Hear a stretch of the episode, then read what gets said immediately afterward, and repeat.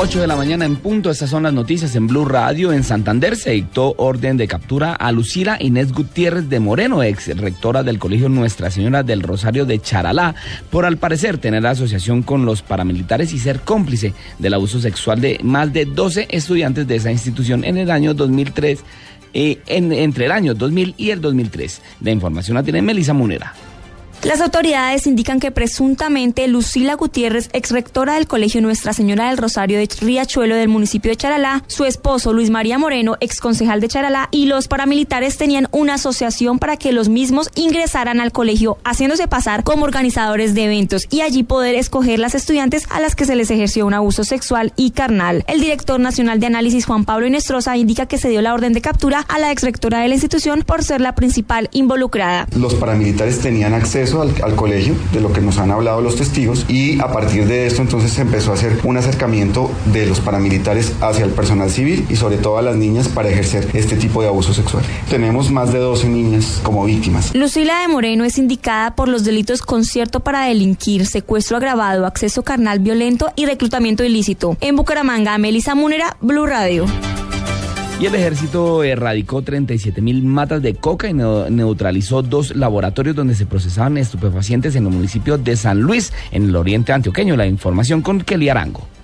El operativo se llevó a cabo en la vereda Altavista del municipio de San Luis, donde las autoridades allanaron dos laboratorios, logrando la incautación de 4 kilogramos de base de coca, 205 galones de gasolina, 45 galones de ACPM mezclado con hoja de coca, un bulto de urea, 5 galones de ácido sulfúrico y diferentes elementos para la elaboración de pasta de base de coca y sus derivados. Además, unidades de la Cuarta Brigada lograron la ubicación de 3,7 cultivos de coca, los cuales fueron eliminados manualmente donde se logró erradicar más de 37 mil matas de esta droga. Según el ejército, la producción de estupefacientes en esta zona del oriente antioqueño está coordinada por Arias Patilla, uno de los cabecillas de bandas criminales que busca transportar la droga a través de la autopista Medellín-Bogotá. Desde la capital antioqueña, Kelly Arango, Blue Radio.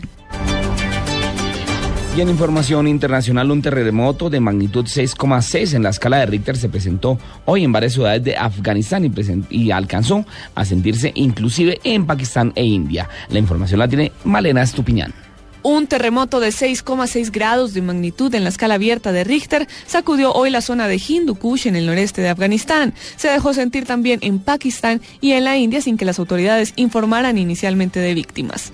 Según el portavoz del Ministerio para la Gestión de Desastres y Asuntos Humanitarios de Afganistán, el terremoto ha creado pánico entre la gente, pero no hay informes inmediatos de daños ni víctimas. El hipocentro fue localizado a 210 kilómetros de profundidad en esa zona de la provincia afgana de Badakhshan según el Servicio Geológico de Estados Unidos, que vigila la actividad sísmica en todo el mundo. Malena Estupiñán, Blue Radio. Toda la información de las elecciones presidenciales en Perú en Blue Radio a las 8 y 3 minutos de la mañana vamos directamente a Lima porque hace pocos minutos se abrieron las urnas para elegir el nuevo mandatario de Perú en una jornada que aún genera expectativa en el vecino país. Vamos a Lima con la enviada especial de Blue Radio, Daniela Morales.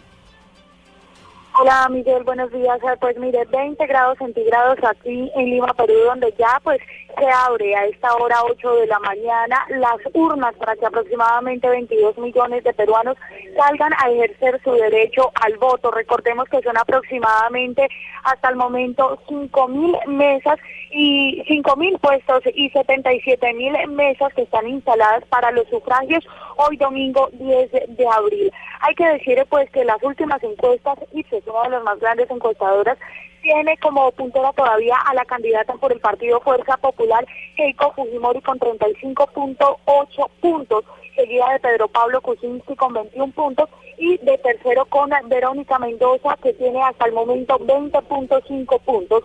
Con esto probablemente, y lo más seguro es que pueda haber una segunda vuelta para la candidatura presidencial aquí en Lima, Perú.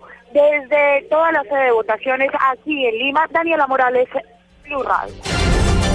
Daniela, gracias. En información deportiva hoy se disputará la segunda parte de la fecha 12 de la Liga Águila con el partido entre Deportivo Cali e Independiente Santa Fe como el más atractivo. La información la tiene Pablo Ríos.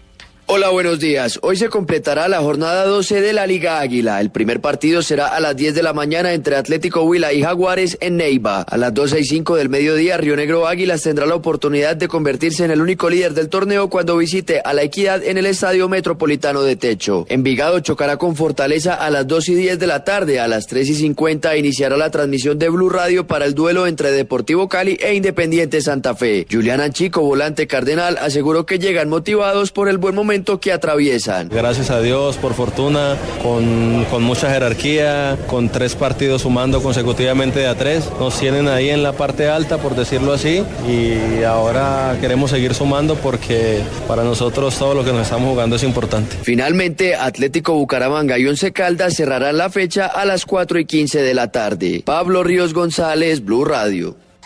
Noticias contra reloj en Blue Radio. 8 de la mañana, 6 minutos, las noticias contra reloj en Blue Radio. La noticia en desarrollo, la Fiscalía Federal belga confirmó que la célula terrorista que atentó hace dos semanas en el aeropuerto de Bruselas pretendía volver a atentar en Francia, pero ante el rápido progreso de las investigaciones decidió precipitar la acción y realizar el ataque en esa ciudad que finalmente se efectuó el, el pasado 22 de marzo. La cifra de decenas de migrantes resultaron heridos en Idomeni cuando la policía de Macedonia lanzó gases lacrimógenos contra un grupo de migrantes que intentaron forzar la barrera fronteriza desde Grecia, según indicó a agencias internacionales la ONG Médicos Sin Fronteras. Y quedamos atentos al Papa Francisco, quien hizo hoy un llamamiento para que las personas que han sido secuestradas en zona de conflicto de todo el mundo sean liberadas en este tercer domingo, domingo de Pascua en el Vaticano. 8 de la mañana, 7 minutos. La ampliación de estas noticias en blueradio.com. Continúen con En Blue Jeans. Cuando les doy carne de cerdo a